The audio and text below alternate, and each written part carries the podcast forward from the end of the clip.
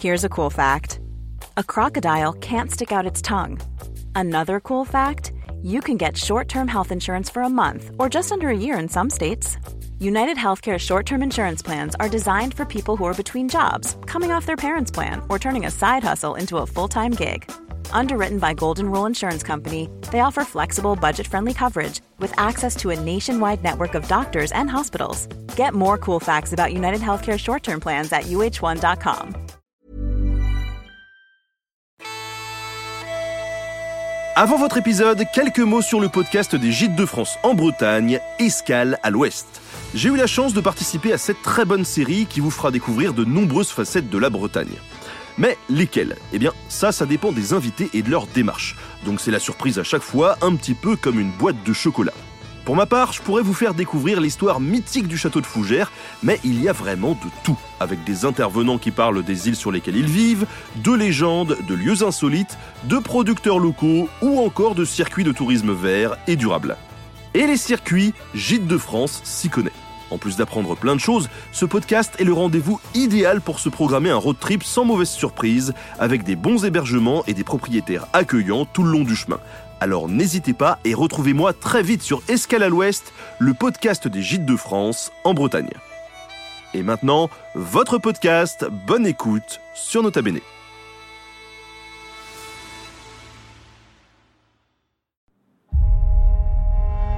Mes chers camarades, bien le bonjour.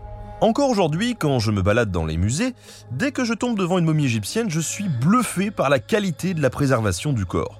On distingue les traits du visage, les dents, les ongles, les cheveux, et tout ça malgré plusieurs milliers d'années passées au fond d'un tombeau. Le corps est parvenu jusqu'à nous dans un état étonnamment remarquable, alors que grand-père Bernard, lui, à son âme, est sans doute à moitié embouilli au fond du cimetière du village depuis un bon bout de temps.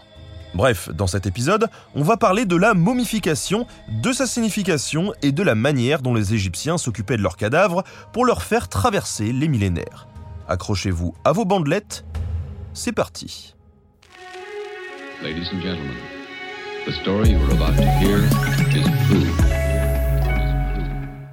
Les premières traces de momification remontent à la fin du IVe siècle avant notre ère, à une époque de l'histoire égyptienne que l'on appelle prédynastique. L'État égyptien n'est pas encore celui qu'on connaît durant le reste de l'Antiquité. Et c'est là que se mettent en place la plupart des traditions qui suivront, de l'utilisation de l'écriture hiéroglyphique à certains rituels funéraires. Les archéologues ont mis au jour des sépultures de cette époque et on observe des premières traces de démembrement des corps et de bandelage. Les égyptologues pensent ainsi que les Égyptiens, dès la fin de la période préhistorique, ont mis en place un rituel de reconstitution du corps qui évolue par la suite vers le mythe d'Osiris, qui connaît un grand essor un millénaire plus tard. On est donc loin d'un cliché habituellement véhiculé qui dit que les Égyptiens auraient eu l'idée de momifier quand ils ont vu des momies soi-disant naturelles créées par l'effet du sable et de la chaleur. Dès les premières traces de rites funéraires apparaissent des corps couverts de résines diverses et de bandes de tissus. Ce n'est pas encore la momification telle qu'on la connaît par la suite, mais il y a déjà une volonté de préserver le corps de façon artificielle, sans laisser la nature faire son œuvre toute seule. Mais une question se pose. Pourquoi les Égyptiens ont-ils cherché à préserver le corps du défunt dès la plus haute antiquité? Eh bien, on peut trouver la réponse dans la pensée égyptienne à propos de la mort et de la vie dans l'au-delà. La momification répond à une volonté précise préserver le corps de la putréfaction et le maintenir au complet pour l'éternité. Cette intégrité du corps était indispensable à quiconque souhaitait régénérer après la mort et accéder au monde d'après. En effet, seul un corps reconstitué et réactivé par différents rituels pouvait servir de réceptacle aux éléments spirituels de l'individu et ainsi profiter d'une vie éternelle dans l'au-delà. Pour faire simple, en Égypte ancienne, l'individu était constitué de trois éléments principaux. Son enveloppe charnelle, son énergie vitale, appelée Ka, et son esprit, le bas que l'on compare souvent à l'âme, mais qui, en réalité, est un élément qui n'a pas d'équivalent dans d'autres cultures. À la mort de l'individu, son enveloppe physique cesse de fonctionner.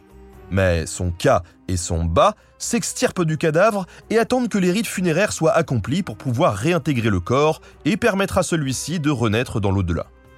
Ces rites funéraires sont complexes et ils englobent la réalisation d'un tombeau, la momification, les offrandes et tout un tas de formules magiques destinées à accompagner le mort vers le royaume des morts, présidé par le dieu Osiris. Pour être précis, il faut aussi que le nom du défunt soit prononcé régulièrement et qu'on se souvienne de lui. Bon, je ne vous cache pas que ça fait quand même pas mal de prérequis pour pouvoir prétendre accéder à l'au-delà. Mais parmi eux, la momification occupait une place capitale, car elle n'était pas seulement destinée à préserver le corps, elle servait aussi à créer une toute nouvelle enveloppe pour le défunt, celle qu'il utilisera pour l'éternité. Autant vous dire qu'il ne fallait pas se louper. Pour les Égyptiens, le corps momifié n'était pas simplement un cadavre lavé et emmailloté. C'était un tout nouveau corps, un corps reconstitué, à l'image du dieu Osiris qui, après avoir été découpé par son frère Seth, fut rassemblé par sa femme Isis et momifié afin de maintenir tous les morceaux ensemble. Cette reconstitution du corps, qui prend exemple sur la progressive réapparition de la Lune à chacun de ses cycles, permettait de réactiver magiquement les organes et de les faire fonctionner en relançant la circulation du sang et en rendant à l'individu son souffle vital. Tout ça, cumulé au rituel appelé l'ouverture de la bouche, redonnait vie au défunt et lui permettait de profiter de toutes ses fonctions vitales pour l'éternité. Comme son nom l'indique, ce rituel, effectué par différents prêtres, rendait au défunt l'usage de sa bouche et de son nez afin qu'il puisse respirer et s'alimenter. D'autres formules étaient employées pour les yeux et les oreilles. Mais maintenant qu'on a répondu au pourquoi de la momification, eh bien je pense que ce que vous attendez tous, c'est la description du comment. Je le sais. Avouez-le. Comme pour beaucoup d'autres sujets, les Égyptiens n'ont pas laissé de traité précis détaillant le processus de la momification. Mais un papyrus en particulier nous en apprend beaucoup sur la façon dont les Égyptiens réalisaient leur momie. Il s'agit du papyrus Boulak III, conservé au musée du Caire, et qui porte ce que les égyptologues appellent le rituel de l'embaumement. Et même si ce papyrus est incomplet, une part suffisante est conservée pour se faire une idée de la momification telle qu'elle était accomplie à la fin de l'histoire égyptienne. Et oui, ce texte date de l'époque romaine au 1er siècle de notre ère, c'est-à-dire à une époque où la momification a déjà au moins 3500 ans et a connu de nombreuses évolutions pour le meilleur et parfois pour le pire. Il faut mentionner en passant les sources secondaires parfois utilisées pour parler de la momification, mais qu'il vaut mieux laisser de côté car il ne s'agit que de témoignages de seconde main. Les récits d'Hérodote, de Diodore de Sicile et de Plutarque par exemple, des auteurs qui prétendent avoir reçu les témoignages de prêtres égyptiens, mais auxquels on ne peut accorder qu'un crédit assez limité puisqu'on sait que sur d'autres sujets, ils racontent n'importe quoi. On va donc se concentrer sur le texte égyptien et sur les travaux des égyptologues eux-mêmes qui ont pu étudier des dizaines de momies depuis les débuts de leur discipline. Pour commencer, il faut savoir que la momification prenait entre 40 et 70 jours selon les procédés employés. Un processus relativement long par rapport à ce que l'on pourrait voir dans les films ou dans la pop culture en général. Tout commence par un premier nettoyage du corps avec de l'eau. On retire ensuite le cerveau en brisant l'os séparant la cavité nasale du crâne, et pour ce faire, les embaumeurs utilisaient un crochet. Soit ils laissaient le cerveau s'écouler, soit ils allaient le chercher directement avec ce même crochet. Ah oui, euh, j'ai oublié de vous prévenir, hein, mais ça n'est pas vraiment une bonne idée d'écouter ce podcast en mangeant quelque chose. Une fois le cerveau évacué, on embaume la boîte crânienne avec du natron et des onguents. Le natron, c'est un minéral qui permet à l'époque de faire tout un tas de trucs blanchir le linge, faire de la céramique, préparer du cuir ou conserver la viande. Euh, oui, conserver la viande, hein, puisqu'il peut totalement déshydrater les chairs en plus de tuer les bactéries. Après avoir rajouté leur petit mélange dans le crâne du défunt, ce dernier est rembourré avec du lin enduit de résine parfumée. En Égypte ancienne, le cerveau n'était pas considéré comme le siège de l'intelligence, de la conscience ou des émotions. Tout ça, c'était le cœur et les viscères qui s'en chargeaient. Puisque le cerveau n'avait qu'une importance mineure dans la pensée égyptienne, l'évacuer de cette manière ne posait pas vraiment de problème. D'ailleurs, il n'était même pas nécessaire de le conserver, contrairement aux autres organes. Arrive ensuite l'éviscération. Ah, je vous l'avais dit qu'il fallait pas manger. Hein. Pour enlever les entrailles, les embaumeurs incisaient le corps sur son côté gauche, qui correspond à l'Occident, c'est-à-dire le point cardinal lié à la mort et réservé aux nécropoles. Les viscères étaient retirés, puis nettoyés, enduits de résine et emballés dans du lin avant d'être placés dans quatre vases appelés des vases canopes. Ce nom, canope, est dû à Jean-François Champollion, le déchiffreur des hiéroglyphes. Il donne ce nom au vase parce que durant l'Antiquité, les habitants de la ville de Canope, dans le delta du Nil, vénéraient une forme du dieu Osiris qui pouvait prendre la forme d'un vase à tête humaine. Le jeune égyptologue a donc identifié les quatre récipients protecteurs à cette divinité en forme de vase. Chaque vase recevait un organe qui lui était propre. Imset, le vase à tête d'homme, accueillait le foie. Douamoutef, à tête de canidé, protégeait l'estomac. Hapi, à tête de babouin, recevait les poumons, tandis que Kébessenouf, à tête de faucon, gardait les intestins. Ces quatre personnages correspondent aux quatre fils du dieu Horus. Même si au début de l'histoire égyptienne, les quatre vases étaient de forme identique avec un couvercle sans forme particulière, ils finissent en effet par prendre la forme de quatre divinités afin de renforcer la protection magique accordée aux entrailles du défunt, dont la préservation était indispensable pour qu'ils se remettent à fonctionner dans l'au-delà. Le cœur, lui, était laissé en place dans l'abdomen du mort. En tant que siège de la conscience et des émotions, les Égyptiens préféraient le laisser dans le corps afin de ne pas rompre la connexion entre l'enveloppe physique et la partie spirituelle de l'individu.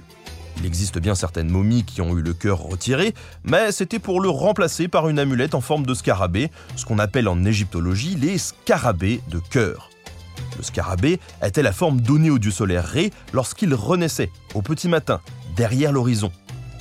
Remplacer le cœur du défunt par un scarabée permettait donc d'identifier le mort à Ré afin que, comme le soleil, il puisse mourir et renaître éternellement. Poétique, hein? Une fois les entrailles retirées et mises à l'abri dans leurs vases respectifs, le corps entier était déshydraté à l'aide de natron qu'on a vu tout à l'heure.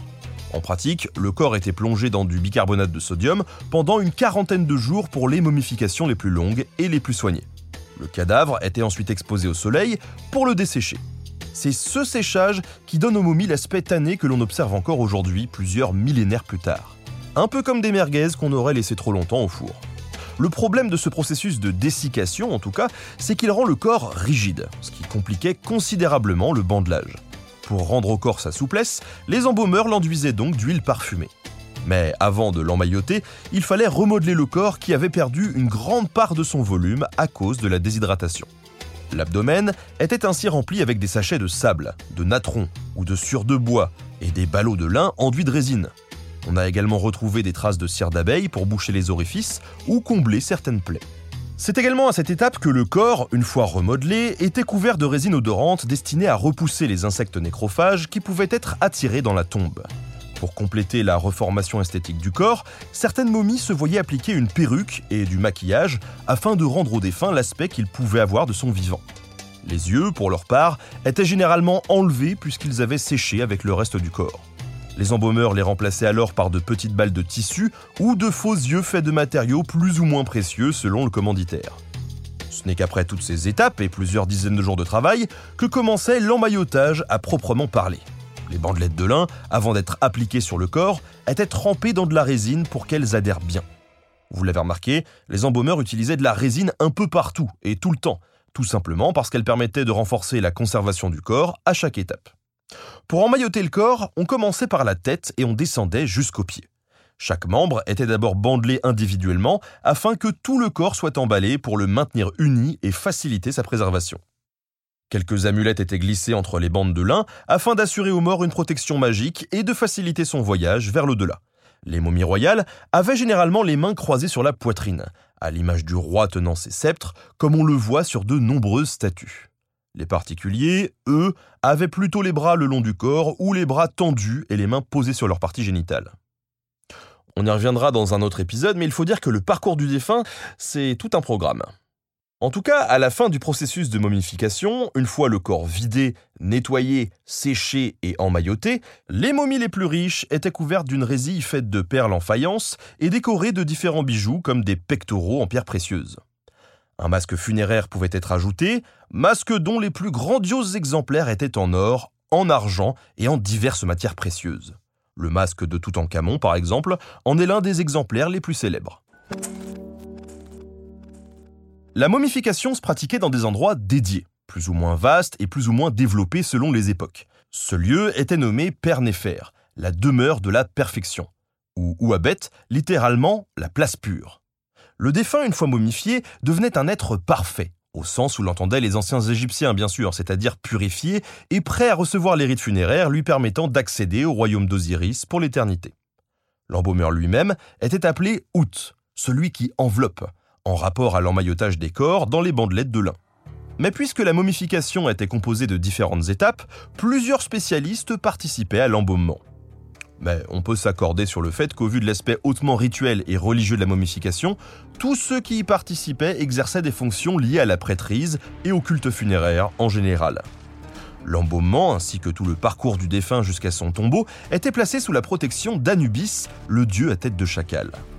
Protecteur des nécropoles dès les époques les plus anciennes, lorsqu'il absorbe les fonctions de plusieurs autres divinités, il est logiquement associé à la momification dont il devient le patron.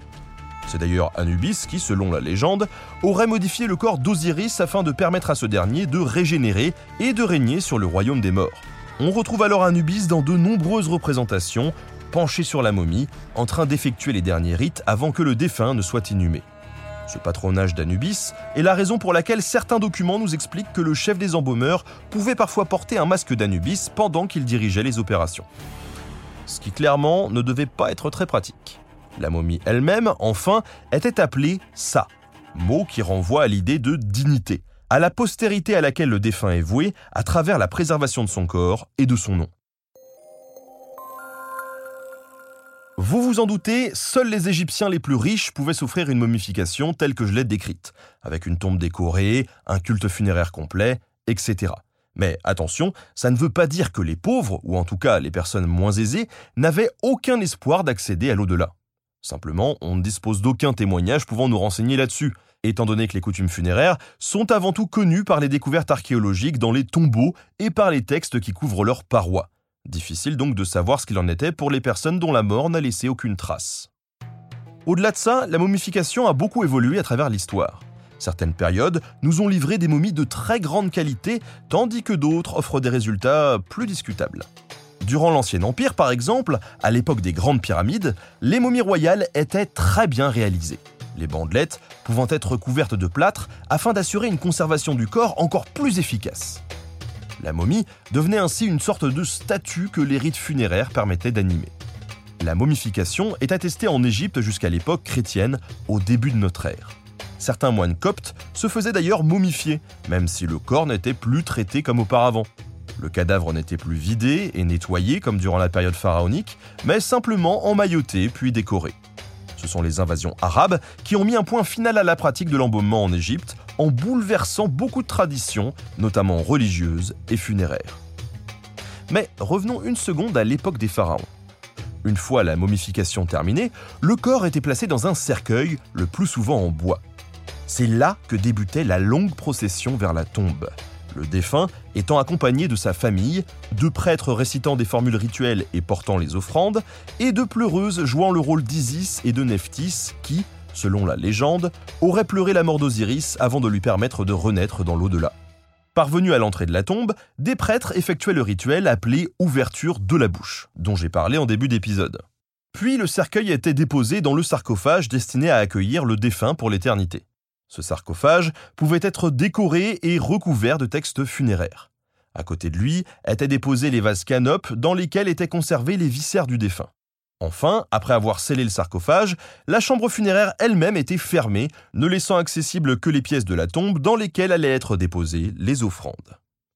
Ça y est, le mort allait enfin pouvoir reposer en paix et parcourir l'éternité en compagnie des dieux et des autres morts bienheureux qui ont eu la chance de pouvoir accéder à l'au-delà. J'ajoute simplement, avant de conclure, que les animaux, et notamment les animaux de compagnie, pouvaient être aussi momifiés et enterrés avec leur maître ou dans des tombes faites spécialement pour eux. Certains de ces animaux de compagnie sont même représentés dans la tombe de leur maître avec leur nom inscrit à côté d'eux. Et oui, les Égyptiens aimaient tellement leurs petits compagnons qu'ils ne s'imaginaient pas passer l'éternité sans eux. En bref, la momification était un processus long et complexe, mais dont les résultats impressionnent encore aujourd'hui. La préservation des corps est telle qu'on peut dire que les Égyptiens ont réussi leur coup, permettant à leurs défunts de traverser les millénaires. Merci à Simon Thuot de la chaîne YouTube Pharaon pour la préparation de cet épisode. Merci à Studio Pluriel pour la technique. À très bientôt pour de nouveaux podcasts.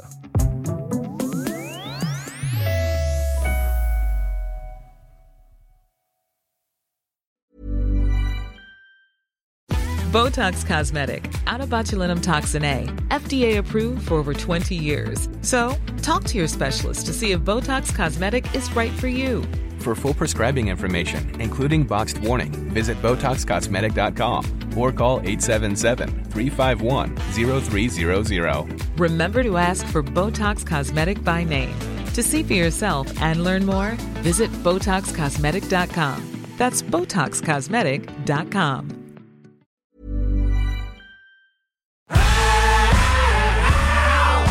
Si vous avez aimé ce podcast, vous aimerez aussi mon autre podcast, Callisto, dans lequel je vous raconte des mythes et des légendes. En attendant que vous nous suiviez sur Castbox, Apple Podcast, Podcast Addict ou toute autre plateforme qui propose cette fonction, n'hésitez pas à vous abonner. Vous pouvez même nous laisser une note et, soyons fous, un petit commentaire, je le lirai avec plaisir.